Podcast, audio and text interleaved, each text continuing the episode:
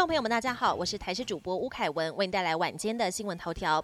全民普发六千元现金，预计四月六号入账，却有民众发现已经提前领到，而且都是王道银行的用户，让网友幽默留言说早领就是王道。对此，王道银行则解释是想让民众在清明节前领到现金，才会提前半天先垫付银行的资金来发放。对于造成困扰，感到很抱歉。东非狒狒之死，暴露出野生动物饲养管理的漏洞。对此，农委会林务局今天会同动物专家跟学者前往六福村勘查，发现园区内围墙设施的防逃电木线设置数量及高度不足，围墙外围树木也过于接近，增加狒狒逃脱的可能。现在林务局更要求六福村要在六个月内全面完成狒狒的晶片植入及登记工作。另外，也研议修正野保法，要求饲主应该完善防逃设备。猴痘疫情升温，我国已经累积二十一例猴痘个案。不过，按照现行规定，猴痘患者需要住院隔离治疗，到结痂完全脱落为止才能出院，让不少患者相当崩溃。机关署今天召开专家会议，决定把猴痘解隔离的标准放宽。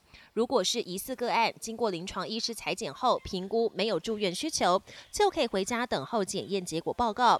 而猴痘的轻症个案一样可以在家进行自主健康管理，但至于家里可否有其他他人，或是又有什么样的条件才能出门，则要再讨论。国际焦点：台湾积极要加入国际自由贸易框架 CPTPP 太平洋伙伴全面进步协定。